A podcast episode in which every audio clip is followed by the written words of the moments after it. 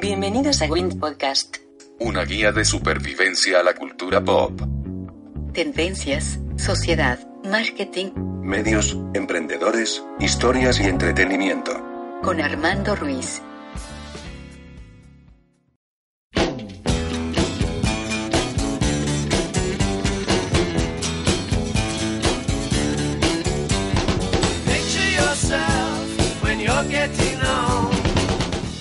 Eh, estamos en Win Podcast, este podcast que es de cultura pop, marketing, actualidad, que lo puedes encontrar en iTunes, Evox, Spotify, este, en todas tu- eh, apps de podcast ahorita en Google Podcast si, si te gusta sufrir con la vida.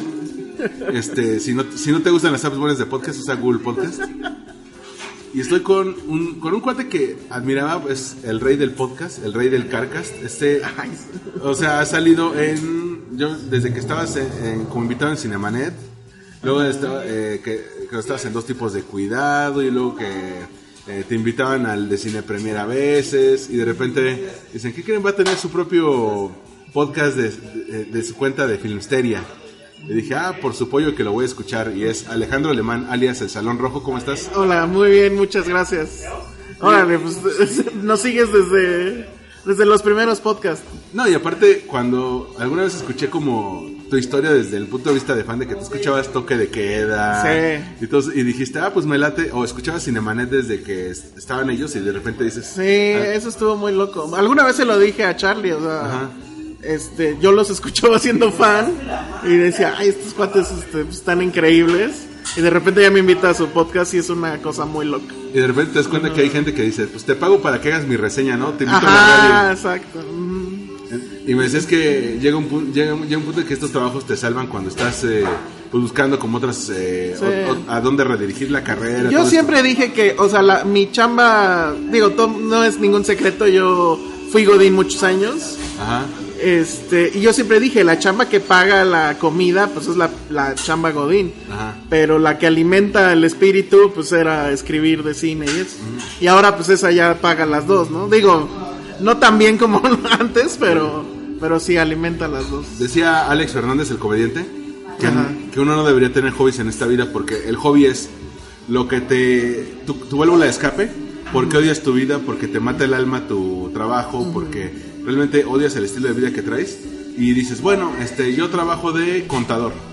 Entonces, como, como odio mi trabajo de contador, los fines de semana pues me voy a patinar, a pintar, a bailar. A ver, güey, ¿por qué no haces de tu hobby tu profesión? ¿Por qué no te dedicas a esto? Y de, Sí. repente, y de repente ves que mucha más gente te ubica por eh, tu labor en cine, bueno, con crítica de cine, que como eh, eh, ingeniero, ¿no? Sí, claro, totalmente, totalmente. O sea, yo lo he visto y además pasa mucho en ingeniería, no sé por qué. Ajá. O sea, Yala Blanco, por ejemplo, es ingeniero, o su profesión en realidad es ingeniería. Y eso, por ejemplo, a mí me... O sea, bueno, fui la persona más feliz cuando me enteré de eso. Porque dije, bueno, no- creo que no lo estoy haciendo tan mal. Porque sí era medio raro, ¿no? O sea, estar en el godinato y de repente tener que irse a una función de prensa y llegar a la función de prensa de traje. Porque en esa época tenía yo que usar traje. Este, o de plano, este, de tener que decir no porque tenía yo una junta importante del godinato y etcétera. Pero sí, o sea, yo estoy completamente cierto de eso. O sea, no, no- ya ahorita no es un hobby, o sea, es más que un hobby. Y en ese, y en el, al principio cuando lo empecé a hacer era mucho más que un hobby. Pero este, estoy de acuerdo con eso. O sea, el trabajo o lo que tú te dedicas todos los días. A lo mejor hay alguien que sea muy feliz siendo contador, o en mi caso, ingeniero. Yo era muy feliz, pues. O que no se lo cuestiona nunca. Ajá, exacto. Está, está bien y párale de contar. Sí, sí, sí. Pero también está esa parte, ¿no? O sea, eres un ingeniero en una empresa y pues eres una, un alfiler en un pajar, ¿no? Y digo, no es porque nos encante la fama ni mucho menos, pero aquí por lo menos ya tu nombre creo que ya dice otra cosa, ¿no? Y no es el mismo Alejandro Alemán ingeniero que Alejandro Alemán crítico de cine. Ya, ya, ya creas tu marca personal. Sí, justamente. Que soy muy malo en eso, por cierto, en, el asunto de las RPs y del marketing, pero sí, eh, la, No, la idea no, es no. que creas. ¿Te acuerdas que marca. alguna vez te platicaba en Twitter que eras, eh, que eras como el boyero mexicano de... no, qué horror. que boyero es este crítico del país que no le gustaba nada. No me gusta nada. Bueno, le gustó Roma. Sí. Y, e irónicamente usaron su crítica para promocionar. Yo creo que fue en un tema de, miren, hasta este güey le gustó, gusta. ¿no? Bueno, Sí. De repente le sé por joder de. En el próximo episodio de Fisteo vamos a ver cómo a Ricardo, a Ricardo no le gustó Star Wars. Sí, sí, sí, no, no, no. No, pero... Bueno, sí se estaba pasando, ¿va? Porque no me gustó Captain Marvel. No, es que luego hay películas que. Pero eh, estaba yo pensando eso. o sea, ¿De Captain Marvel justo- o de.? Sí, de Captain Marvel, porque justo en el episodio pasado Penny Oliva decía, ay, pues está al nivel de Ant-Man, para el caso está al nivel de Ant-Man. Y dije, ay, no, o sea, me quedé pensando en eso, ya no se lo dije al aire, pero dije, no creo, porque para mí Ant-Man, o sea, la virtud que tiene es que creo que es la más desparpajada de todas. Nunca se, nunca se tomó en serio. Nunca se tomó en serio. Sabía que tenía que, o sea, como todas las películas de Marvel tenía que cumplir con ciertas cosas. Pero pues eran así como de, meh, no importa, ¿no? Y Para mí era una es la película más Tintán de todo el universo Marvel y eso ya para mí la desmarca y sí es de mis favoritas. Y en cambio, Cap- Captain Marvel se quería sumar a una agenda que es la primera superhéroe feminista. Mira, hasta usaron el 8 de marzo para ponerlo. Sí, no, bueno, yo no me había dado cuenta de eso, ¿eh? Pero sí, sí, sí. O sea, bueno, me di cuenta hasta el mero día, ¿no? Pero no, es una película claramente de agenda. Lo que yo marco en el texto es, traían ese problema desde mucho antes, se los habían dicho y Marvel, eh, el CEO de Marvel creo fue el que dijo que, que no, que no iban a hacer una película de, con mujer protagonista porque históricamente esas películas fracasaban. Y bueno, y sí daban el ejemplo de Catwoman, Pues que de también, Cat- Electra. también Catwoman, o sea, es, es, es- es así como decir, las, las, las comedias mexicanas no funcionan porque ya vieron este cuatro nacos saltan en Las Vegas, Sí, ¿no? sí, Entonces, sí. Bueno, esa es buena. No, ya vieron qué, este, como novio de pueblo, no sé qué cosa. sí. Porque ya vieron, tú ya, Sí. ya te la puesto, ¿no? Ándale, exacto. No, bueno, o sea, y, y a lo mejor tenía razón en, en, en el sentido de que efectivamente ah, hubo una racha de heroínas que no funcionaban. Pero la pregunta era, ¿no funcionaban porque eran mujeres o porque simple y sencillamente la película estaba mala? Sí, Que no. es una cosa muy diferente. ¿no? que no estaba bien dirigida, que la historia no estaba bien construida. Y creo que por ahí va el, el asunto de Captain Marvel. Porque, Sí. mira, hay dos elementos clave en Captain Marvel. Número uno, una persona que debería ser un espíritu indomable, que a pesar de las. De, de los revés que le pone la vida se levanta una y otra vez. Y otro, el pez fuera, fuera del agua, una persona que regresa a la tierra y resulta que tiene un pasado ahí, lo tiene que descubrir. En el caso de la primera, de, te, de- te tumban y te levantan, lo, lo, lo llevó muy bien Capitán América, el primer Vengador, es el que golpearon y se paraba, y Spider-Man Into the Spider-Verse, que, que jugaban mucho con eso de no importa cuántas veces te tienen, Sí. Y lo del pez fuera del agua lo jugaron muy bien con Thor, la primera, que a pesar, Sí, de, que, claro. a pesar de que no es una de las mejores de Marvel, pues como, buena, como introducción al personaje está bien. Entonces uno diría, bueno, si ya saben jugar con estos elementos, ¿por qué no lo usaron? Que de hecho ese gag de Thor fuera, o sea, como pez fuera del agua, lo siguen manteniendo, ¿no? Sí. O sea, Thor sigue en su desmadre. Y por eso en el tráiler dije, bueno, o sea, sigue el humor de Thor a pesar de que según esto ya todo se fue al carajo.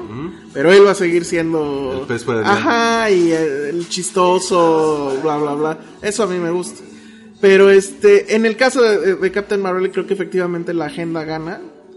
Y, y pues es que los rebasó los tiempos, ¿no? O sea, le decíamos también en el último episodio. En el primer Avengers estaban los planos nalgamericanos a todo lo que da. O sea, Bueno, es que aparte el plano americano, pues por, Ah, claro. por un lado, pero también en Avengers tenían toda la estructura de, de- de tres actos, ¿no? Primero el equipo se conoce, luego el equipo se enfrenta y se disuelve y al final el equipo Mm, se vuelve a unir. se vuelve a unir para, para, para la amenaza. Y en Captain Marvel llega un punto en el que no sabes hacia dónde va. este, es una. O sea, bueno, sí les reconozco el, el asunto de no hacer la estructura clásica. Pero siento que es muy rebuscada, sobre todo al principio. Los primeros 20 minutos son aburridísimos. Y ya hasta que llega a la Tierra y cae en el blockbuster y todo eso, la película empieza.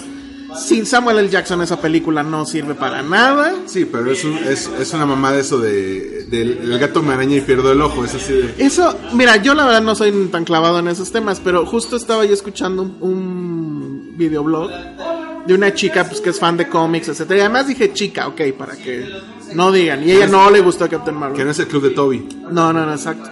Pero ella de- eh, ah, hizo un video ya con spoilers donde decía todas las cosas que son contradictorias ahora ya que existe Captain Marvel.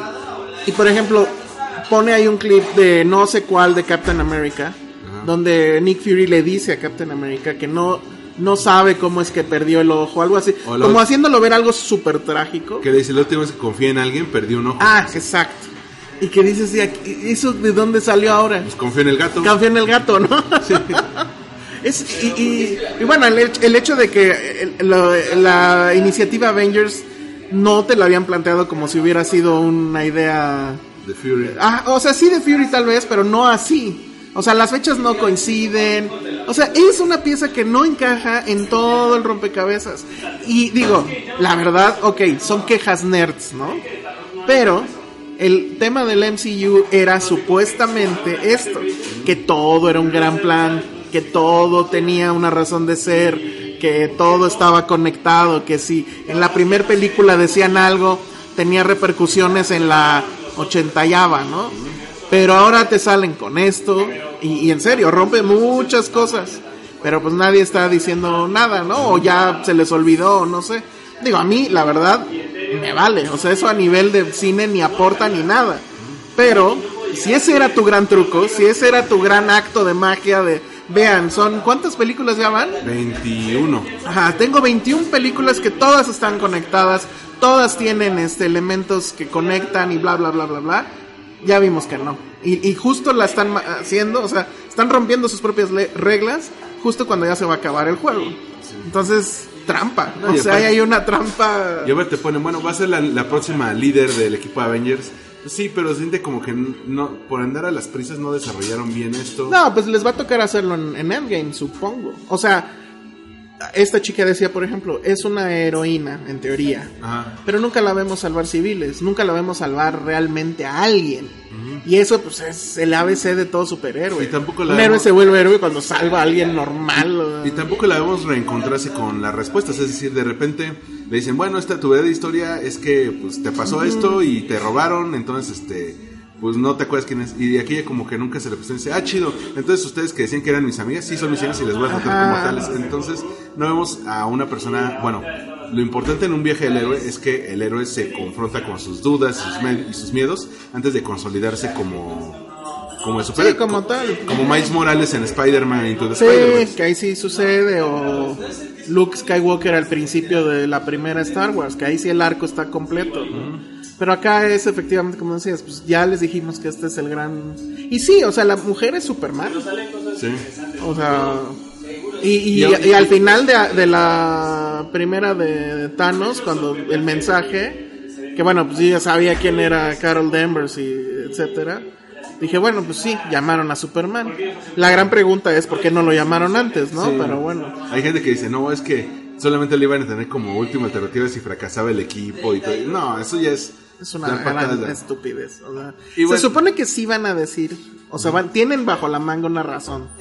Pero O, o porque esta mujer se fue, ¿cuánto? ¿20 años? Este, bueno, ella no vive, sí, o sea, eso es también, o sea, ¿para qué se va? Y... De, de tú eres mi amiga y tú me dices que fuiste Sí, clave sí, en mi vida. Ah, bueno, me voy 20 años, ahí te ves. Mínimo que viniera en Navidad o en el cumpleaños de Nick Fury, llegara con flores, eso Sí. hubiera estado bueno. Imagínate, Pero ¿por bueno. ¿qué, qué, qué amigo de mierda eres así? Te vas 20 años, güey. ¿Qué mierda de amigo este? Sí. Güey, güey, regresan 20 años, ¿qué, qué, qué me perdí, no? Ay, ¿dónde está Fury? Bueno. Muy bien. Bueno, pero pues eso ya, dejémoslo por la paz. Digamos por, la Antes paz, de pero- que vengan a decirme que por qué le pido que sonríe. Bueno, que, que- que era un tema necesario, porque te decía, originalmente la idea era platicar de estas dos series que, bueno, en México y en Latinoamérica están en Netflix. Sí. En Estados Unidos una de ellas está por este servicio de DC Universe. Eh, la primera es Titans Sí. y la segunda es de Umbrella Academy. ¿Qué tienen en común? Bueno, están basadas en cómics, una de DC, otro de Dark Horse. eh, e involucra un equipo de adolescentes que tienen que lidiar ahora con la vida adulta y a la vez con, lo- con los retos de tener que salvar al mundo, ¿no? De una inminente destrucción. Tú me dices que no te atrapó Titans, ¿no? No, este, vi los primeros cuatro capítulos, literal, porque alguien del público nos pidió que lo reseñáramos. Eh, en efecto, el tema es. um, en el caso de Titans, creo que sí se desmarca absolutamente de lo que viene haciendo DC en, en, en televisión. Supergirl, este, Arrow, Que está, se, ve, Flash. se ve ñoñazo, ¿no? El tipo de... Bueno, yo sí soy fan de Supergirl, ¿eh? O sea, yo creo que ella, Benoist, no me acuerdo cómo se llama. Pero es porque está bonita la actriz. es- Está es bonita, la de pero Glee, sí, entonces- es la novia de... Del de Whiplash, ¿cómo se llama?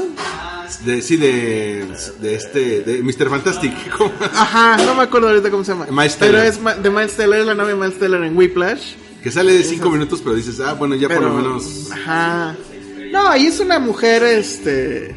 A, ese sí- a ella sí le creo el empoderamiento.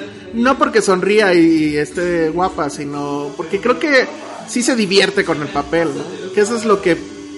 Creo yo que eso es lo mínimo que le puedes pedir a una película de Como que, como que se nota que es el papel que, que, le- que es su puerta a la fama, como por ejemplo Jason Momoa con Aquaman, Sí, que lo ves sí. divertidísimo con eso, dice, Ajá, mira, a lo mejor nos quedó horrible la Liga de la Justicia, Pero yo me la pasé increíble. Yo me la pasé súper chido.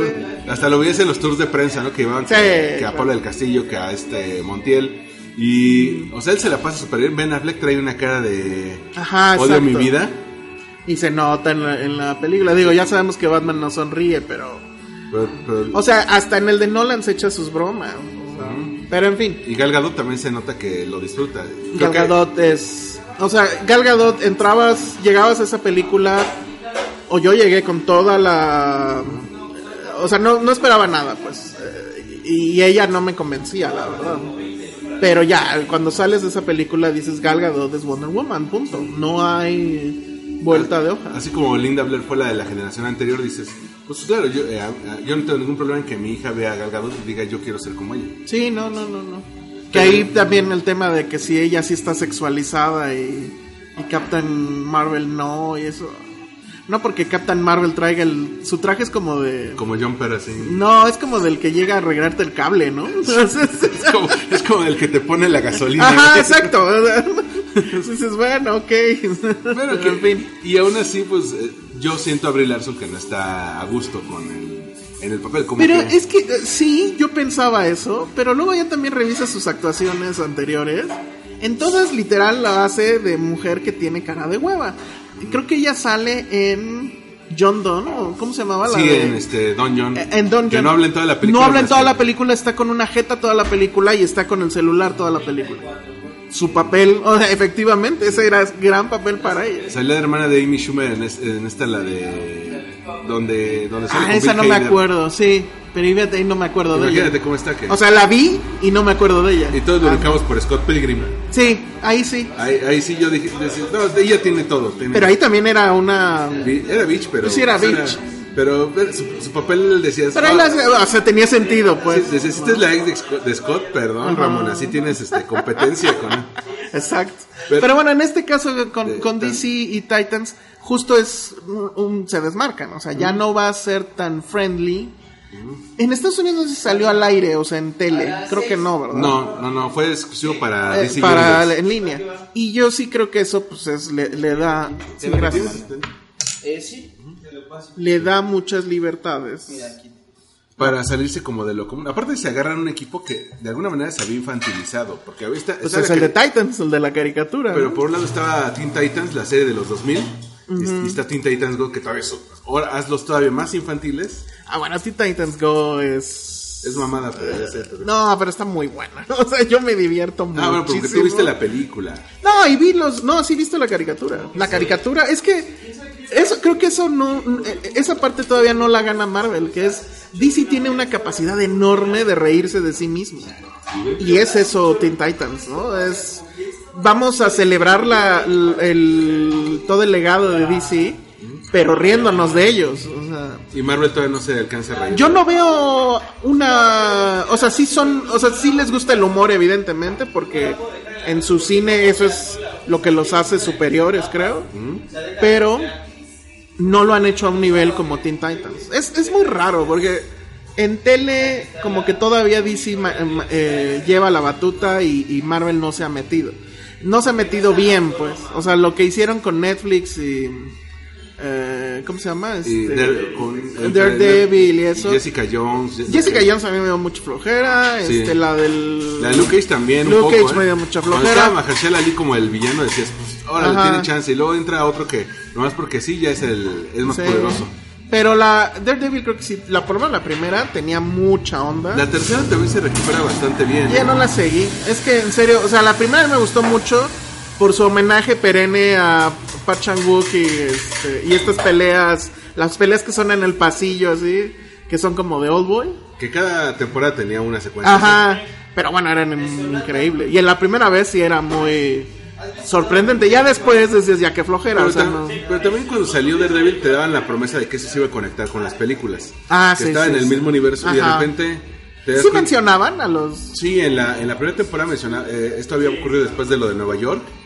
Eh, personas mencionaban, bueno, yo no tengo un martillo mágico o un traje de metal para, Ok. para este tipo de cosas. Entonces decías, ok, es- es- existe la promesa al menos de que los Defenders se van a unir. Entonces dices, bueno, fracasa los Avengers en Infinity War, pues puedes llamar a los Defenders para que al menos le entren a, a los putazos. ¿no? Y no, no, este, realmente nunca, eh, y luego, ya que ves a Jeff Jones y a Kevin Feige, nunca les dieron... Ah, no, y ya los mataron, ¿no? Bueno, o los pusieron en pausa porque la idea es que se van a ir al canal de Marvel, ¿no? Cuando esto suceda.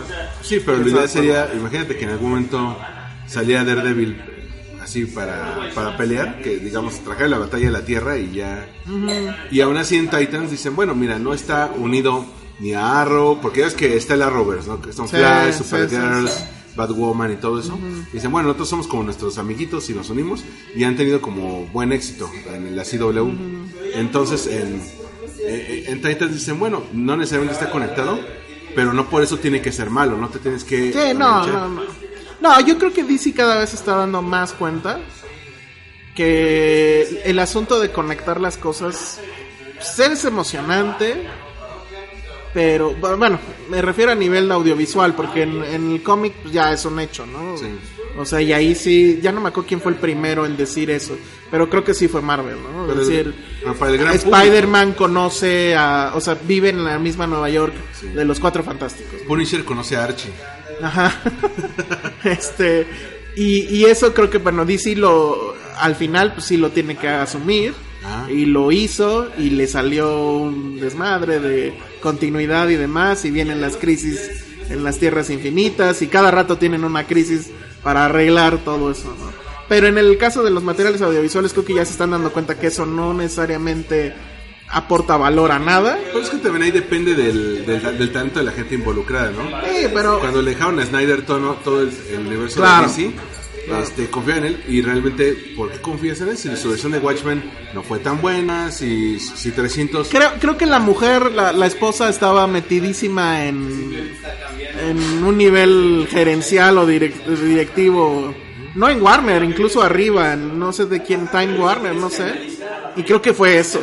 Pero efectivamente, o sea, fue una apuesta equivocadísima, a mi parecer. Pero, pero mira, en, en Warner eh, eh, los Godines son los que toman las decisiones. El, el VP de, de contenido dice, pues yo tomo las decisiones de contenido a pesar de que no sea mucho contenido. Exactamente. Que es como en todo empleo Godín, que dicen, ok, vamos a meterle lana a marketing. Ok, no subimos nuestras ventas el primer semestre, pues Matt corre a todos los de marketing, ¿no? Sí, sí, sí. Que es un todo o nada. Entonces, no le dan, no, no, no se dan una oportunidad de planearlo en el largo plazo, es decir, a ver, eh, ¿cuál va a ser nuestro plan para el primer, eh, los primeros cinco años?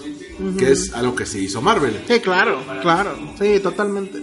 La verdad es que ese, o sea, ese asunto sí merecería un estudio, no nada más del contenido, sino justo el marketing y De escuela de negocios. de uno- escuela de negocios tal cual, porque como negocio es increíble. Pero bueno, entonces regresemos a Titans. A mí lo que me llama mucho la atención de Titans es justamente este tono oscuro otra vez, ¿no? Eh, no, han superado a Nolan.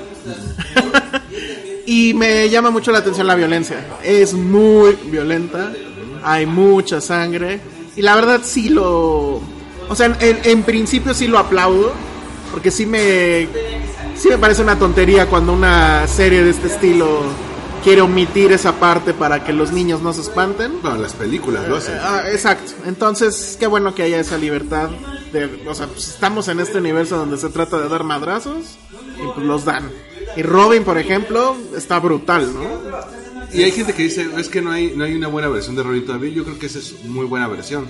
Porque Pues yo es creo que esa es la versión, porque pues, la de este hombre, ¿cómo se llamaba? Chris O'Donnell. Ajá, pues, digo, O la de Yo Levy, que Robin es. El chiste es. Ah, bueno, es que técnicamente él es un Robin, ¿verdad? Bueno, ese también está muy bien. Sí, pero es cometido por, con, con calzador. Ah, Pero estuvo bonito, estuvo bonito. ni ¿No? En, en, en, en Titans, por ejemplo, ves a un Robin que trata de dejar el manto de, Bat, de, de de, Bat- de Batman. y está muy enojado con Batman, ¿no? Sí, y, y- y a la vez tiene que eh, encontrar a sí mismo como líder de un equipo. Y de repente pones a. Dices, como en un mundo brutal y violento como el de Batman, met- y, y en este caso a través de Robin, metes a personajes sobrenaturales, ¿no? ¿Qué pasaría? Aquí sí sería, ¿cómo pasaría si, si el Batman de Nolan se encuentra por primer- primera vez en su vida con gente que de repente puede convocar demonios, gente que viene del espacio, gente que ha sido objeto de experimentos genéticos, ¿no? Y creo que lo manejan bastante bien, el, el que no, también por cosas de presupuesto que no puedan explorar todo, a- al full sus poderes, porque apenas están empezando. Este, pero te digo, lo que pasa es que eh, la serie empieza muy lentona. Sí, empieza lenta tal vez. No, no, o sea, bueno, no me pareció tan lenta, pues. O sea, mi, mi punto es que sentí que todos los capítulos tenían ya la formulita. Que era una gran madriza o un misterio por resolver. Y este tema de qué poderes tengo, etcétera. A mí me pareció ya un poco arcaico, por así decirlo. Más de que ya mismo. sabemos qué poderes tienen, digo. Hemos visto la caricatura, etcétera. Para alguien nuevo que no sepa nada de nada, probablemente sea muy atractivo. Pero a mí eso me, me, me sacó un poco del juego. Que ya sabíamos eso. Y la otra cosa que yo nunca he leído, el- o sea, nunca leí Titans. Ajá. Pero pues sí era como el grupo de los sidekicks, ¿no? Y a mí me llama mucho la atención que hay alguien tan poderoso como Raven, o no sé cómo le llaman en Titans. Es Raven, ¿no? Rachel, pero... Ajá, bueno, pero sabemos que es Raven, ¿no? Ajá. Este, ahí hay un problema, creo, porque ella solita podría resolver todos los problemas. Pero- de- pero claro que tienen ahorita esa, esa crisis psicológica en ese personaje. Sí, justo el que tenga miedo de usar sus poderes la, re- la reprime para que, para que no sea el Superman del equipo, ¿no? Ajá. Que Superman dice, güey, se puedo, puedo haber resuelto la- lo de la Liga de la Justicia en 5 en cinco segundos, no juntas a todos los demás. Bueno, Sí, sí, sí. pero lo, lo padre de Titans, y es que ahí no creo que no llega hasta ese punto, es que poco a poco se va saliendo de lo que conocemos de la serie animada. De entrada en el capítulo 2 meten a Hawk and Dove, que son pues personajes secundarios que creó Jack, eh, Steve Ditko, el, de- el que creó a Spider-Man, y Jack Kirby. Entonces, eh, que nunca habían figurado mucho en, DC Comics. Y de repente, por un lado, en un capítulo los presenta como pareja. Y, y luego hay un capítulo por ahí del 8, el 9, que hacen un homenaje a los cómics de cómo se crearon y cómo llegaron a su alineación actual, porque nunca fueron hombre y mujer, eran dos hermanos. Dicen, ¿cómo hicimos la transición de ser dos hermanos a que uno en el cómic muere y el, el papel que tenía el hermano menor ahora lo ubica la, la chava que es la novia de- del hermano que sobrevive? Esa, esa parte ya se me había olvidado de, de esos dos. La verdad es que ese, es mm, ese sí está muy interesante. O sea, porque ellos básicamente, pues, ¿qué son? O sea, son vigilantes, literal, ¿no? O sea, gente que dijo, ay, vamos a salir a madrear malos. Y a la vez son, son amantes, o sea, Ajá, no se pueden dejar, o sea, Sí. no es como Robin que deja a Batman y ahora la chingada. ellos también eran amantes. O de repente sale Jason Todd, que es el segundo Robin, y, y sí hay como una, una mezcla de celos de, a ver, güey, ¿cómo que Batman se consiguió otro Robin? Porque aparte le dice, ¿cuánto tiempo llevas que como Robin? No, pues como casi un año. No mames, yo hace un año dejé a Batman, güey, o sea, ¿cuánto, cuánto tiempo, cuánto tiempo pasó en, en su, tardó en superarme, no? O de repente por ahí del capítulo 6, 7 sale Donna Troy, que era la, la chicle de, de Wonder Girl. Y hay una escena post créditos al final de la primera temporada donde se ve que va a salir eh, Superboy, eh, Connor Kent, y va a salir Crypto, el super perro. Ah, y entonces ya, o sea, ya lo mezclaron con esta nueva onda de que Batman y Superman tuvieron hijos, ¿no? Pues que Connor Kent es el clon de Superman. Ah, es el clon. Es el, que salía en el reino de los En Superman. el reino. Ah, ya, ya, ya. Entonces, Pero y sale igual con la chamarra y los Es- lentes, o ya me lo cambiaron. En la escena postcrédito nada más se ve de espaldas que va, eh, está desnudo, eh, sale tipo Wolverine del, del, del ah, de Cadmus, de ¿no? Cadmus. Bueno, no, en, en mis tiempos era Cadmus. No, sí era Cadmus, es- se ve el logo de Cadmus Ajá. y libera el perro y el perro pues, se le ponen los ojos rojos. Entonces, Órale, ya me ah, la vendiste mejor, ya que- eso sí lo quiero ver. Entonces, ¿qué, qué te dice la segunda temporada? Pues que ya va, va a ser una mezcla de los Titans de la caricatura con los Titans del cómic, que son, que son los, los Psychics, ¿no? Pero aparte, el último capítulo, no te voy a decir cómo llegamos a, a ese punto, pero es una- un duelo de Robin contra Batman. Ah, justo te iba a preguntar eso. Que hasta sale un clip en YouTube de, bueno, el tráiler del, del final de temporada, pero el cómo es cómo, cómo llegan al punto en el que Robin tiene que regresar a Ciudad Gótica y madraza a Batman que, al- que al parecer se volvió loco y empezó a matar a, a los villanos. Este, Bueno, no si los mataba o más bien era ya muy brutal, ¿no? Porque esa era la queja de Robin, ¿no? Que, que este güey ya estaba... es que el, el asunto es Sin que control. pero aún así no, no, no había nada que lo orillara a regresar. Cuando regresa dices, bueno, sí lo, sí lo amerita. Pero cómo llegamos a este punto que a algunos les puede parecer decepcionante y a otros les puede parecer, oye, es un muy buen cliffhanger. Este, es una buena eh, forma para, para cerrar el, el final de Titans. Mira, me la terminaste vendiendo mejor. Bueno, ahora hay otro asunto que, por ejemplo, en los Salvan Daredevil, en las series de Netflix, los superhéroes no les gusta usar disfraz. Sí. El mismo Iron Fist, que dices, güey, Iron Fist se vería bien verga con su disfraz.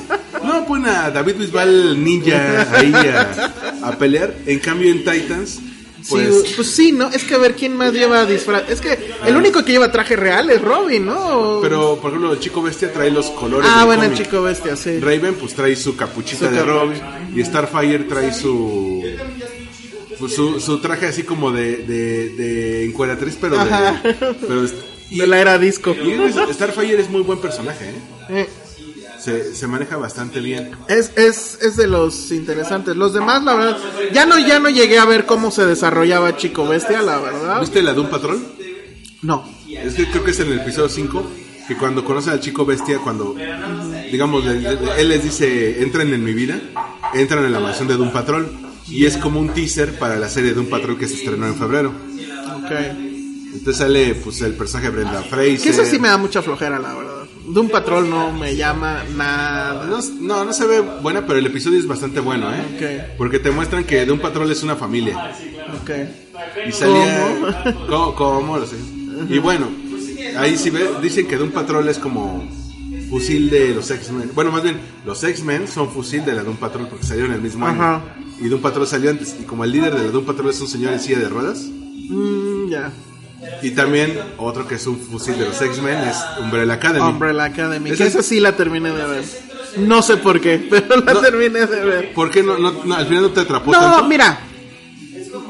Lo que a mí, bueno, es que me, me llamó mucho la atención y yo no sé si es ya de plano gente queriéndole hacer coba a Netflix, pero vi el otro día que, que ¿cómo se llama este? Julio Patán hizo su columna sobre eso y ¿A decía que era una cosa que nunca se había visto y que demostraba que el género tenía tantas posibilidades y no sé qué.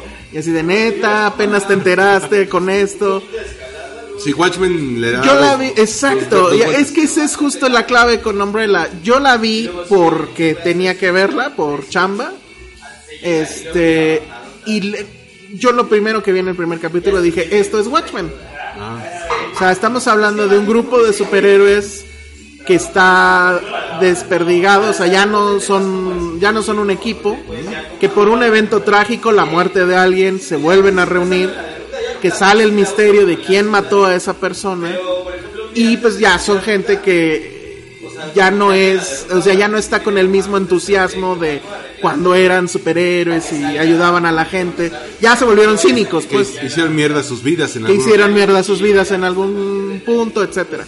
Eso a mí me llamó mucho la atención porque es fuertísimo ver cómo en el arco de una hora, o sea, por el primer capítulo, alguien, no, no sé ni quién es el que lo dirige o, o quién es, pero sí entendieron esta onda nihilista por un lado, pero también de, de sensación de peligro. O sea, cuando ya te dicen es que el mundo se va a acabar en no me acuerdo cuántos días.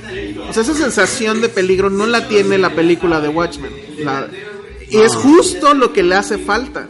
Porque cuando estás leyendo el cómic, pues sí dices, güey, este cabrón va a, a cumplir su plan. Y cuando le dice, Todo esto lo ser- hice, lo- lo acabo de hacer hace 10 minutos. ¿no? Es un gran giro del cómic. No, bueno, cuando lees eso la primera vez, dices, no mames, o sea, O sea, valió todo- madre. Todo ¿no? para, para, una, para una mamada, güey. Pues no mamada, pero decir, No, o sea, de, que, de que todo el, el- el camino de los héroes decías, a huevo que lo van a impedir, por supuesto que lo van a impedir. claro, estoy leyendo cómics, de eso se trata, Al- ¿no? al- y, y- cuando este güey le da el giro de que le dice, ¿tú crees que soy un villano de cómics barato que te va a contar tu plan para que lo tengas? Esto lo hice hace 10 No, minutos. Hace 10 güey. minutos. Es increíble, es increíble porque es, o sea, sí te habla, y, y más digo, yo no sé, ya no me acuerdo a qué edad lo leí, pero sí te habla del asunto de la inevitabilidad de ciertas cosas, ¿no? pero- pero por De por mucho que tú te empeñes y seas buena onda o lo que sea, o seas un superhéroe, hay cosas que no vas a poder controlar. Y también me encanta, eh, ya digo, clavándome en Watchmen ya nada más para acabar, este asunto, porque al final dices, ok, puede que no lo hayas logrado, puede que el villano haya triunfado. Pero le echaste tantas ganas. No, no, no, pero la verdad se tiene que conocer. O sea, y se tiene que hacer justicia. Y ahí está el diario de Rorschach, etcétera. O sea, no todo al final es en vano. Pero sí me gusta, o sea, es, es increíble. Entonces, eso lo vi en, en, en Umbrella y me llamó mucho la atención por eso. Cuando dicen, por ejemplo, es que el fin del mundo de todos va a ocurrir mientras ella esté, entonces tenemos que ser unos hermanos para ella. En caso- Sí, sí, sí, o sea, este tema de cómo primero, pues poco a poco, a cuentagotas, te está contando el origen, ¿no? O sea, porque ya los, a- los estás viendo en este punto que es su punto más bajo, ¿no? Donde ya son hermanos que no se ven desde hace mucho, este... Que se- se odian de cierta que se odian en cierta manera, que algunos de esos están tirados a la mierda, como el tipo este que a mí me, también me sacó mucho de onda el junkie, no me acuerdo cómo se llama. Eh, Klaus. Ajá. Que es gay- es gay, drogadicto. gay, droga- sí, tiene todo, ¿no? Pero además dices, ¿este güey qué? O sea, ¿por qué está aquí? No aporta al equipo. No, o sea, y sí, o sea, dije, si es el comic relief, pues no, y luego yo no entendía cuál era su superpoder bien, ya hasta después. Eso de que vea al otro miembro, el que murió, no entendía yo eso. Eh, y ya al final, pues ya, o sea, te das cuenta que está cabrón, ¿no? O sea, al final sí te das cuenta que todos en realidad están muy cabrones. Pero lo que sí creo es que le sobran capítulos a la serie o minutos a cada capítulo. Sí es muchísimo, son 10, ¿no? Sí. De una hora. Este, que- o sea, para mí fue muchísimo. Y yo sí, la verdad es que tengo una categoría en las series, ¿no? Y estás en global en una u otra. Y hay series en las que apagas el celular, te sientas en tu sillón, este, apagas las luces, prendes la tele y, y religiosamente estás viendo una hora. Y no despegas nada. Tipo Game of Thrones o Tipo Breaking Bad. Mad Men, tipo Breaking Bad, este, Better Call Saul, ese tipo de series. Que es un evento. Ahora Que es un evento y que sí, o sea, efectivamente todavía te manejan el tema de es uno un capítulo a la semana, eso obviamente ayuda, ¿no? A que el juego sea más grande. Digo, tú que no eres tan fan de Game of Thrones, pero sí, socialmente. Nada, hacen- nunca la he visto. Socialmente hacen eso, es, es, es de las últimas series que son un evento. Claro, claro. Ese, ese Luis Miguel. Sí, eh, y lo hizo Luis Miguel, obviamente. Pero bueno, son, son, son series que, que, que les vas a dar tu hora de vida y va a haber un retorno muy grande. Ajá. La verdad es que para mí, Umbrella, ya hubo un momento en el que yo mismo me sorprendía viendo el celular. Y o hubo dos o tres capítulos que sí me los aventé en el celular mientras lavaba los platos. O sea, sí creo que hay mucha paja, sobre todo en los diálogos. Ajá. Hay, hay capítulos que pareciera que están nada más para rellenar espacio, donde la información importante no llega, o sea, llega ya hasta el final, etcétera, y dices, bueno, se pudieron haber ahorrado todo esto. Pero sí me gusta el tono, el tono de que efectivamente sientes que va a valer madre el asunto. El chico este que lo hace como del viajero en el tiempo El está fabuloso. El número 5. Fabuloso, ¿eh? se, O la, sea, se la crees que es un cuate de 58 años? se la En- crees En un cuerpo de 13. Completo. Ese, ese tipo, o sea, actúa mejor que todos. O sea, porque efectivamente trae, o sea, trae tan bien armado al personaje, la- las, los manerismos, la forma, incluso, o sea, el cómo está peinado, el cómo camina, Cómo se el- para. el, que efectivamente él tiene, él, él sabe que todo está valiendo madres y, y tiene el, el- el peso de todo eso en, en sus hombros. Nunca entendí lo del maniquí, pero está bien. Eso también al final me terminó gustando. Hay muchas cosas que no entiendes al principio. Pues el maniquí es su y te tienes, pues sí, pero, o sea, te tienes que ir como que esperando tantito, o sea, aguanta, se va a ir descubriendo después, después. Otra cosa que me encantó son los matones, este, Sacha y no me acuerdo. Eh, Hazel y Chacha. Sí, increíble. Pero no te parecía en algún momento que como que ellos podrían tener su serie aparte, o sea, como como que estos güeyes ya están en otro mundo, nada más una vez una o dos veces chocaron con la academia o con alguno de los miembros, pero Sí, podría haber sido. Pero justo por eso creo que está bien construido, porque no es algo que empieza ahí y termina ahí. O sea, sí, se, sí notas como que también ellos ya traen una historia y que estamos viendo nada más un arco pequeño en una ventana, ¿no? Pero no son los antagonistas y- eh, perfectos, o sea, son ni siquiera se puede decir que son antagonistas, son No. personas que tienen una misión, Sí. pero si fuera por ellos ni estarían haciendo eso. No, pues es que, o sea, al final el, el- el gran villano, pues es este sistema, ¿no? Que ya después conocemos. Me gusta también esta parte, que es muy Neil Gaiman, ¿no? De la burocracia del, del fin del mundo, del cielo, del infierno, ¿no? Que todo está... En algún lado hay un... Hay una oficina Hay una oficina donde nuestro destino se está escribiendo. Esa idea creo que es maravillosa. Y, y sí, tiene muchas ideas muy padres. Nunca leí el cómic, la verdad. Este, Pero dicen que está muy bueno, Dicen muy que bien está dibujado. bueno. Dicen, y además tengo entendido que sí tiene esta onda de cosas fantásticas al- a, lo loco. O sea, creo que hay un capítulo donde combaten contra la, eh, la Torre Eiffel. Porque resulta que la Torre Eiffel es como un robot o algo así, ¿no? Que dices, platicado suena así terrible, pero que ya le- leído dicen que es, es muy, Bueno, muy bueno. Es que también están las restricciones de presupuesto. Sí, claro. Por ejemplo, el, lo que permitía el dibujo de Umbrella Academy en el cómic es, por ejemplo, el cuerpo de gorila del número uno. Es una cosa brutal, o sea, es, es, es un cuerpo enorme con una cabeza chiquitita. Pero y además, ¿era blanco y negro originalmente el cómic? No es a color, según yo. Sí, ok. Eh, o por ejemplo, The Handler, que es este personaje que recluta número 5 para que se una a la policía del tiempo. En el cómic es un cuerpo de robot y en la cabeza es- y tiene la- en la cabeza es una pecera con un pececito. ya. Entonces dices, esas cosas hubieran- se hubieran visto muy Yo creo que no era tanto por presupuesto. La serie se ve cara. Sí. Este, yo más bien creo que era que hay cosas que pues, obviamente funcionan en un medio y en otro no. O sea, el, el robot con un pececito pues me recuerda a, ¿cómo se llamaba esto del villano que quiere ser Mega- superhéroe Megamente. megamente? Entonces, no sé, o sea, había cosas que no iban a funcionar. Tengo entendido que el- esta la chica que toca el violín Vania literal se convierte, o sea, tiene así como que un traje blanco y es como un violín, ¿no? Sí. Al final ya no me acuerdo si pasa eso, pero Se sí se convierte en algo blanco. Su ¿no? traje se convierte en blanco, pero, blanco, en, pero es un traje. pero o en sea, el cómic es su cuerpo. Ajá, es como si fuera, como si Como si fuera- fuera desnuda. Pero este, también siento que al principio Ellen Page es, es- actúa como Ellen Page. Sí, Ellen Page es, es- herself. Entonces, cuando la ves ligando con este cuate, el malo, dices, ah, como que no lo creo. Como, como que así que estoy enamorada de este cuate. No te creo, amiga. Como Que, que por un punto igual y sí, porque pues es la, la clásica chica que no encuentra su sitio. que se descuida. Que además pues es, es la que no tiene poderes en el eh, en el gran equipo de superhéroes. Que eso también desde el capítulo 1 si dices, obvio tiene poderes y justo el tema de todo este rollo Sí. es cuando los saca que es pues de Dark Phoenix, ¿no? Así total. No vas a contratar a la, bueno, la más famosa de los siete, de los actores que, de- que representa a los siete hermanos, para tenerla ahí como la que no tiene poderes. exactamente. Y ahí, bueno, y bueno, sí hay obviamente muchas conexiones. Todo el mundo se va con X-Men. Todo el mundo que me ha platicado eso. Y yo la verdad pues, sigo pensando que no, no es X-Men, es Watchmen. Es que, es que Pero- tiene un poco de hambre. Bueno, sí. Tiene un poco de ambas porque, bueno, los dos tienen un mentor. Este, pero me gusta, por ejemplo, esta idea de, o sea, qué bonita la escuela de los X-Men, ¿no? Donde todos somos felices y los maestros son increíbles. Y no, aquí es nuestro mentor es un culero. Es que justamente, No, y justamente eso- va por ahí. O sea, tú ves los X-Men ahora que, que ya personajes como Cyclops o Jean Grey o no sé, Iceman ya son adultos funcionales. Dices, a ver, todavía quieren ser superhéroes salvar al mundo. Pero, ¿qué pasa si, como nombré la Academy, tú no eliges sus poderes?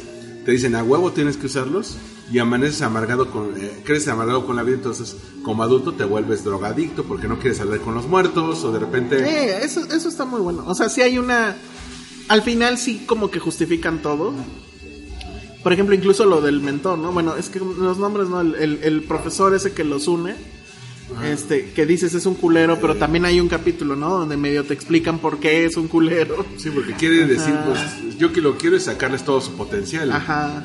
Y luego en el cómic es un extraterrestre, cuate. O sea, tiene, Ah, pin- tiene pinta de millonario excéntrico, Que realmente es un extraterrestre. Entonces, cuando te dicen, ¿por qué este güey sabía que iba a pasar el apocalipsis? Pues solamente lo sabremos en un futuro. Sí, sí me gustó mucho. O sea, creo que sí es de esos trabajos que, que entienden bien el, el, el asunto de que no es nada más la madriza. Porque de hecho hay muy pocas madrizas, creo yo. O sea, sí hay, sí hay escenas de acción, prácticamente hay una cada capítulo. Mm, Creo que Pero, pero en realidad son así como de, güey, ya sabemos que vienen por esto. Y si no se los ponemos, se van a aburrir. Entonces ahí les va una madriza. Como la madriz en el diner con número 5. Ajá, exacto. O sea, madrizas que importen, en realidad creo que básicamente hay dos o tres. O sea, la del principio, que yo sí me quedé con ganas de ver más de ellos cuando jóvenes. Entonces toda la escena del banco Ah, es- es muy buena. Es- Pe- pero sí te quedas con ganas de haber sabido más de ellos cuando jóvenes. ¿No es el banco que se lee The Dark Knight? Se parece un buen, ¿no? se parecen buen. Todos los bancos igual se parecen, no que, sé. es, que es el Joker se la pelaba si, se- si se- surgieran estos morrillos ahí. Bueno, o el banco de... Digo, voy, voy a volar ahorita con esto. No sé si tú llegaste a ver el tráiler original de la primera Spider-Man de, Sí, de claro. Sam Raimi, que era un robo a un banco. El de las Torres Gemelas. El de las Torres Gemelas. Sí, claro. que era increíble. Yo me acuerdo que estaba en el cine. Creo que me, se me lo pasaron. No me acuerdo si en la primera o en la segunda de Kill Bill. Creo que fue en la segunda. Sí. Y recuerdo mucho que cuando lo vi dije, ¿qué es esto? O sea, el- la escena, etcétera, y cuando el helicóptero está suspendido en el aire entre las dos, que, que la cámara ya se abre y ves el, la telaraña y dices, no mames. Que dice, hasta el momento no ha habido ninguna ningún mejor demostración de super de No, que, que esa de es, Spider-Man. es muy bueno. Y bueno, lo quitaron. Y con la música que traía, es que y por ejemplo, Sí, de que era la de... Era una de rola de, de Matrix. Bueno, del soundtrack de The Matrix. eh. y, y bueno, en Umbrella Academy también la música es La música es increíble, el soundtrack está muy bien. Hay algunos, hay algunas tal vez que están metidas un poquito con calzador, la de Radiohead, Ah, por bueno. ejemplo. Pero sí es una serie, eso también lo agradezco muchísimo. Y ahí creo que también le falta esa última milla a Titans, eh, derrocha estilo. O sea, simple y sencillamente que se hayan, algunas les sale, otras no, pero que se hayan metido en esta bronca de no vamos a tener eh, secuencia de créditos iniciales, nunca. Sino que nada más vamos a mostrar el logo de alguna Ah, eso es forma. buenísimo. Es increíble. Y yo no me había dado cuenta de eso hasta por el 4 o el 5. Dije, estos cabrones no están metiendo eso. Dije, Pero eso es muy de, muy de los cómics también. Sí, que puede de, ser. que de repente abres la segunda o tercera página del cómic y te muestran el nombre te del capítulo, el nombre del capítulo. Como, como, eh, como parte de la escena. Y dices, por supuesto, es, es completamente del estilo. Y Yo no recuerdo otra serie que lo, que lo haya hecho. ¿eh? también, ¿no será este estilo como cínico? Es como, de alguna manera es muy emo porque el, uno de los creadores era el vocalista de My Chemical Ah, Romance. sí, es lo que me dicen. pero yo no era fan de My Chemical, entonces no sé. No, pues pero- sí, puede ser. Pero la verdad es que es mucho también. eh, o sea, sí hizo la tarea y evidentemente leyó a este Watchmen y, y- y leyó todos esos cómics. eh, pues sí, que son cínicos, que son hasta cierto punto nihilistas, etcétera. Esta lo es, creo que tampoco tanto, ¿no? O sea, no está a ese nivel pero o sea como cómic pero como como serie sí tiene esa parte que que que sí la desmarca un poco de las otras pero a mí yo creo que sí le hace falta mucho trabajo de guion porque a mí insisto hay muchos diálogos que me parecieron obvios o sea había muchas cosas que dices "Es- le va a decir esto le va a decir esto No tenía grandes momentos, es que digas, este quote me lo quedo. Ajá, no, yo no recuerdo así ningún quote. Me quedo con escenas, ¿no? Me quedo con, con este, la, la mezcla entre la rola y lo que está pasando. Que bueno, es un arte ya muy masticado, pero cuando se hace bien es memorable. Algo curioso es que el, la serie termina de manera diferente al cómic. Ah, sí, bueno, eh, ese es otro tema. El final yo sí lo odié. ¿Sí? Pues sí, porque te deja en un Bill cliffhanger. Pero es un borrón y cuenta nueva. ¿no? Exacto. Entonces dices, güey, ¿para qué perdí 10 horas de mi vida Sí. si me van a salir con que borrón y cuenta nueva? No. Vamos a ser niños de nuevo. Ajá, entonces- o no sé. Porque, a ver, uno le habían deformado el cuerpo con este suero del gorila, otra le habían cortado las cuerdas vocales, otro estaba muerto, otro por fin había descubierto sus poderes. Entonces ahora todos somos niñitos, entonces ahora va a ser todos con mente... ¿Quién sabe? O sea, no sé. Creo que sigue. es Está siguiendo una de las sagas del cómic, ¿no? Sí, pero eh, varía en el final. Mm. O sea, sí regresan en el tiempo, pero no se vuelven niños. La primera saga que justamente es de 2008 cuando los hemos estaban a todo lo que daban, se llama The Apocalypse Suite. Este y, y en, la, segui- en la segunda se supone que viajaban a Dallas cuando mataban a Kennedy. Entonces ahora a ver quién sabe qué va a pasar. Porque- Ay, ojalá ganes. Esa parte, por ejemplo, donde él dice que, que se dedicaba a eso y que él es el que mata a Kennedy. Eso me encanta. Sí, es, Me encantan las teorías de cómo murió Kennedy. no, es- Porque la otra era que había sido el comediante, ¿no? En Watchmen, de hecho. Otra conexión con Watchmen. Bueno, eso se lo sacó Snyder de la manga, pero. Bueno, pero que pues no está padre. de los del mismo creador de eh, Ciudad Gótica y Metrópolis son vecinas, así como, Ah, sí. como Ciudad Satélite y, Y, y el DF. el DF, sí. Sí, va- eh, te subes a tu azotea y ves Ciudad Gótica desde Ah, acá. mira, mira, mira, papá, desde acá se ve la batiseñal. Pero, Exacto, se vería la batiseñal. pero, bueno, y, y al final, eh, por ejemplo, si nos vamos en el rango, series que aparecen en Netflix de superhéroes, ya que te chuzaste Daredevil, ya que... Ah, pues sí, hizo mejor. ¿Sí? Sí, sí, pero bueno. la, la caballada está flaca, ¿no? Sí, bueno. Pero también, realmente, ¿qué serie de superhéroes? Dices, es como mi... Este sería mi 10 y de aquí para abajo.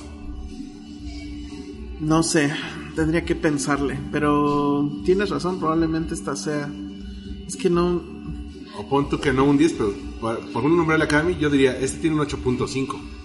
Sí, pero digo que a mí sí me hace falta que pase al otro lado de, de mi categoría de series. O sea, sí necesito que hagan algo que, que, que logre que yo apague el celular, apague la luz, me siente en un sillón, prenda la tele grande y no me distraiga en una hora. Porque no lo tiene, o sea, digo, perdón, pues ya sé que es comparar este comida eh, de autor con un McDonald's, pero pues sí, Mad Men era eso, ¿no? O sea, y, y cada capítulo era una cosa increíble que tenías que releer, etcétera. Esta la verdad es que pues, está muy bien hecha. Sí.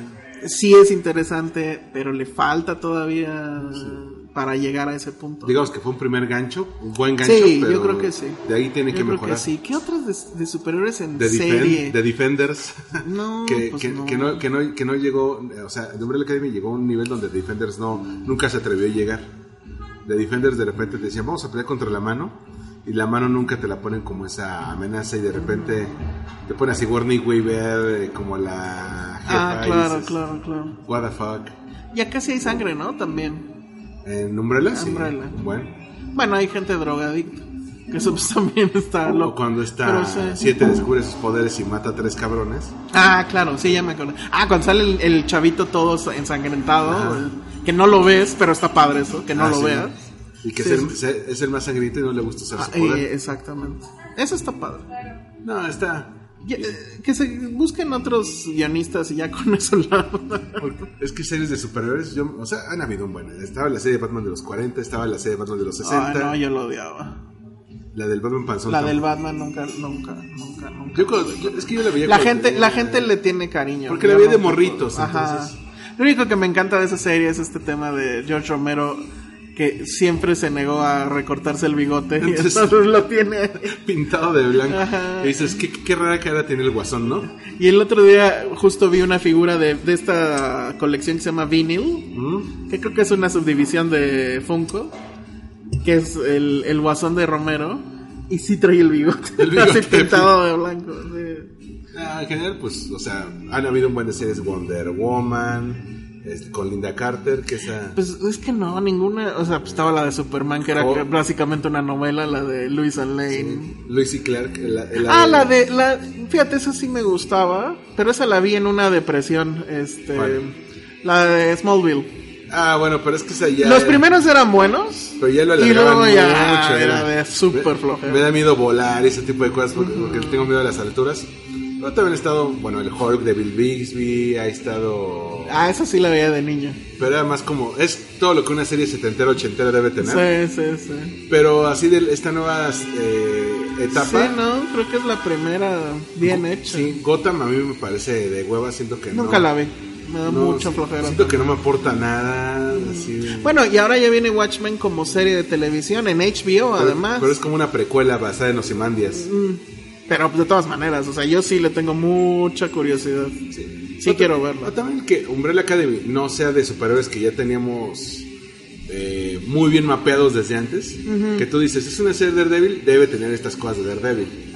Bueno, que yo, por ejemplo, o sea, sí sabía quién era Daredevil, etcétera, pero no le esperaba nada. Pero- Por eso a mí me sorprendía que sí tomaran el asunto violento de esa manera. Sí, pero lo por ejemplo, los que no leíamos el cómic, lo ubicamos con el con la película de Ben Affleck. No, Y bueno.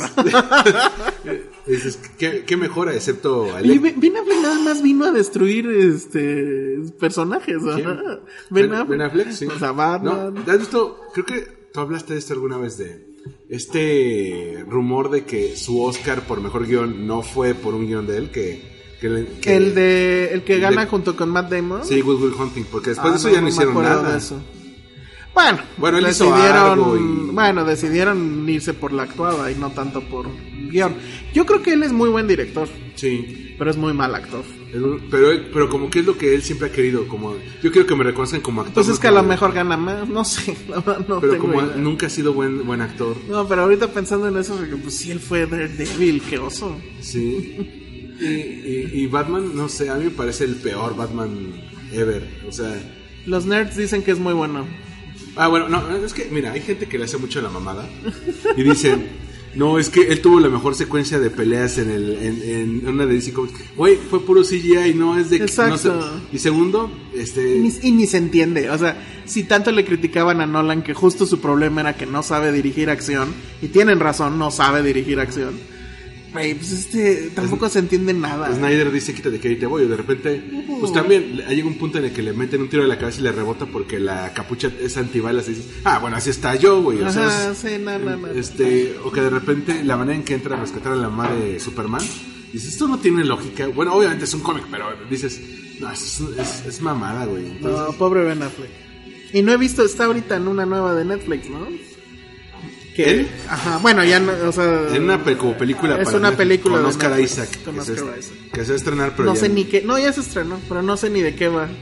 La veré este fin, yo creo. Bueno, pero digamos, estos son, esto es nuestro ranteo que empezó con Captain Marvel, se siguió con Ay, sí. Se siguió con. Titans. Sí, dale. Yo te sugiero, eh, eh, Alejandro, échale un, un, eh, una, una vista a Titans. Échate los seis. Sí me la voy a aventar. Ya, ya lo- con lo que me dijiste al final, digo, porque yo, eh, eh, la gente que, que me ha escuchado lo sabe, yo soy muy fan de Superman. Ajá. Entonces si sale el Superboy, o así decirlo, Hay referencias. estoy ahí. Hay referencias, por ejemplo, hay una parte en la que Jason Todd le dice a, a, eh, al otro Robin, a Dick Grayson, este, es que tengo que recurrir contigo porque tú sabes que Superman ya no le habla a Batman, que Clark ya no le habla a Bruce. Entonces, ay, güey, entonces... Ya este, se enojaron. Sí, se, se, eh, se pone bueno cómo se van por la libre sin deberse a ninguna otra historia. Yo les sugiero, si no han visto The Umbrella Academy, véanla. Si no, hay una cuenta en YouTube que se llama Te lo resumo así nomás. Y te cuentan todo. Te, te cuentan toda la serie en 10 minutos. No, no hagan eso. Te, dicen, te resumo la Academia Paraguas, dice. La Academia Paraguay. En español suena muy mal eso, ¿no? Sí, pero como es un argentino, le, le echa, le echa toda la memoria. Bueno, lo voy a buscar nada más porque suena chistoso. No, y ahora, pues lo que viene es. Y que yo creo que va a estar muy bueno. Shazam. Ah, yo creo que Shaz- Shazam. Mira, es que Shazam es eh, de ese tomándose, tomándoselo nada en serio, muy el estilo de Aquaman, pero sin el estilo rápido y furiosesco que tenía. Sí, qué horror. Porque hay, hay gente que me dice, es que es una nacada Aquaman. Sí, sí lo es, pero es muy divertida. Yo me dormí mucho. ¿Con en- Aquaman? en Aquaman. Ahora, ahora que, digamos, ya está disponible en la bahía, Ah, pues sí dije, voy a ver todo lo que me perdí. Y no. o sea, sí me dormí mucho. O sea, ya que la vi ahora ya bien, dije, no mames, sí me dormí, cabrón. sí. También hay un te lo resumo así nomás de Aquaman, ¿eh? Para que. Yo creo que sí lo voy a No, pero es que es así terrible. No, yo le tengo mucha fe. Bueno, creo que es el regreso a. O bueno, es DC ya diciendo ya estuvo con la densidad, ¿no? O sea, ya. Hay, eh, creo que ya es DC superando a Nolan. Sí. Me encanta que al final pues, es Big, pero con superhéroes. es buenísimo. y Zachary Levi es una cosa increíble. Y es uno de los grandes actores so- eh, subestimados. Yo no sé si sea actor. O sea, nunca lo he visto en un papel de a de veras. Eh, es Está en sale- sale y está en, en- Thor o estaba. Ahora está en la segunda temporada de Marvel. Ahí no lo he visto todavía. Es muy buena. eh, mira, hay- es que en Marvelous Mrs. Maisel, la actriz se lleva de calle a todos. Y también el que hace de su papá, que es Tony Shalhoub. Pero, por ejemplo, el actor que hace del ex esposo de, de Maisel, que es, es- es un tipo que me cae en los huevos, es muy mal actor. Y uno diría, a lo mejor yo tengo algún tipo de prejuicio con este güey. Y de repente sale Zachary Levi como una especie de interés amoroso de esta mujer. Y dices, este güey Es se que- lleva de calle en comedia a todos. Es que ese es mi punto. O sea, no sé si sea buen actor, pero como comediante es- le sale natural. O sea, tuve la oportunidad de ir a Los Ángeles a entrevistarlo ¿Por Shazam? por Shazam. Y, o sea, nunca nos mostraron la película, que eso a mí me molestó mucho. Pero hablando con él es una cosa increíble. O sea, el tipo pareciera que está en personaje todo el tiempo porque es muy cagado. La interacción que tiene, la química que tiene él con los otros dos chavitos que estaban ahí es fabulosa. Pero eso- todo el tiempo está bromeando. Es otro cuate que se ve que disfruta su personaje. Muy cañón. O sea, él, Muy, el muy, Gal Gadot y Jason Momoa lo disfrutan. Todavía Eh. incluso es Ramiller, a pesar de que... Sí, Ezra Miller es lo mejor. ¿no? Pero Henry Cavill y No, están de Affleck hueva. dicen, güey, a mí, yo nada más, aquí, estoy aquí por el varo, la verdad. Porque eh, si dijeras, Henry Cavill eh, se la pasa súper bomba cuando está como Superman, dices, mira, aunque le haya salido mala actuación, se agradece que es un cuate que le gusta estar ahí. Y, y, por ejemplo, Zachary Levi, la historia de él pues, es, es chistosa porque eh, él decía "Gra- gracias este que me mataron en Marvel. Porque bueno, estaba en un personaje súper segundón. Y aparte lo que era sustituto de otro actor, que es... el ah, que me, sale- eso no me la sabía. el que era uno de los, de los amigos de Thor. Ajá. Pero el- en, la- en Thor 1 lo hacía el que sale el príncipe encantador en Once Upon a Time. Ah, ya. Que de repente dijo, pues yo me quedo en Once Upon a Time, ya no regreso a su pinche película de Thor. Entonces pusieron a Zachary Levi como el...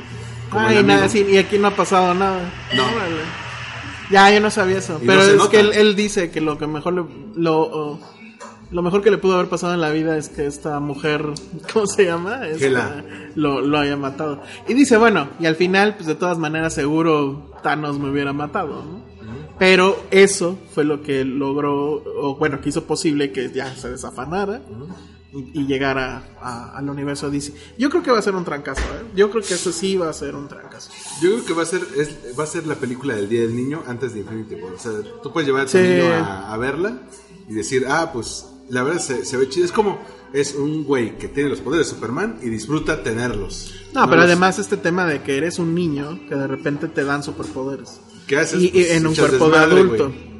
Vean Big, vean Big de Tom Hanks.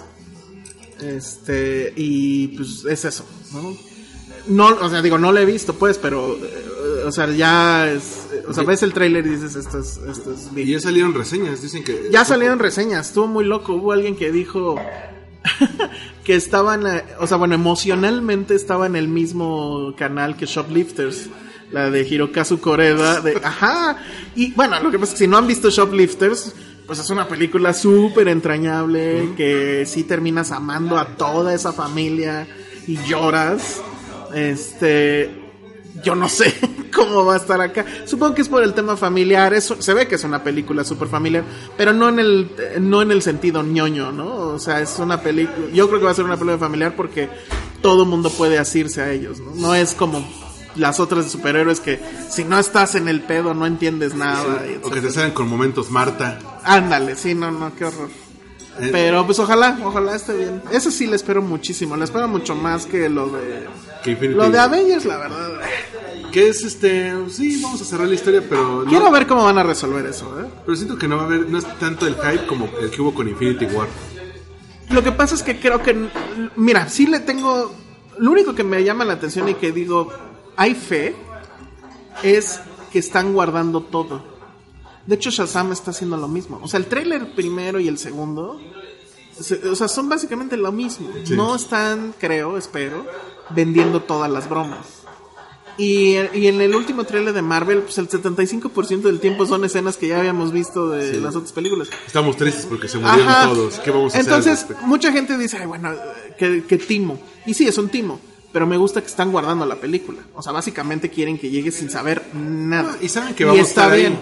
Sí, obvio, Sabe, obvio. sabe obvio. que vamos a estar ahí, entonces no, Y no- el primer fin de semana, porque los spoilers van a estar a tope, o sea, simplemente el hecho de cómo van a resolver el asunto. Sí, ¿Cómo regresa Spider-Man? Cómo regresa Spider-Man, porque ya está Homecoming, ¿o cómo se llama? No, eh, este, Far From, From Far. From Home. Pero, Pero bueno, bueno, pues ahí está. fue nuestro buen run de superhéroes en una hora. sí, yo ya no sé Oye, yo sé que eh, aún así, quien, quien te escuche aquí, pues sabrá quién eres, pero quien vive abajo de una roca, ¿en qué redes No, yo sociales te sé, encuentran? este, arroba el Salón Rojo.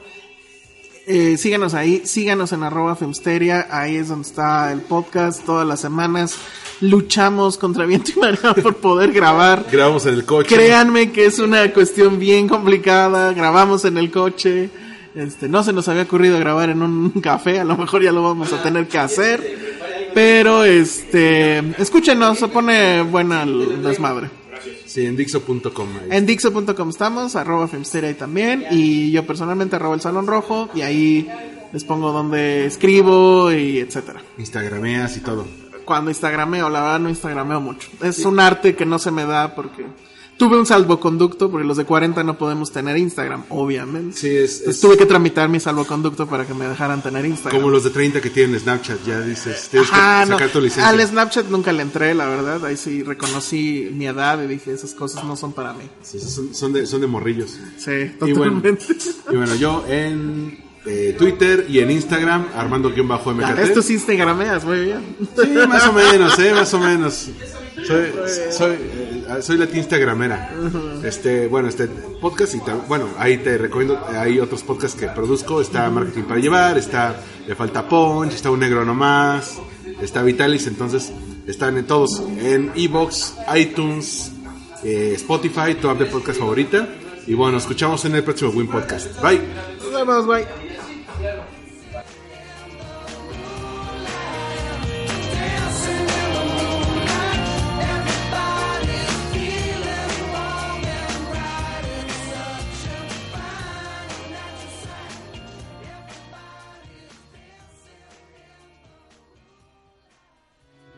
Esto fue Win Podcast. Una producción de All We Need Is Blog. Síguenos en iTunes. iVoox o en allwinidisblog.com.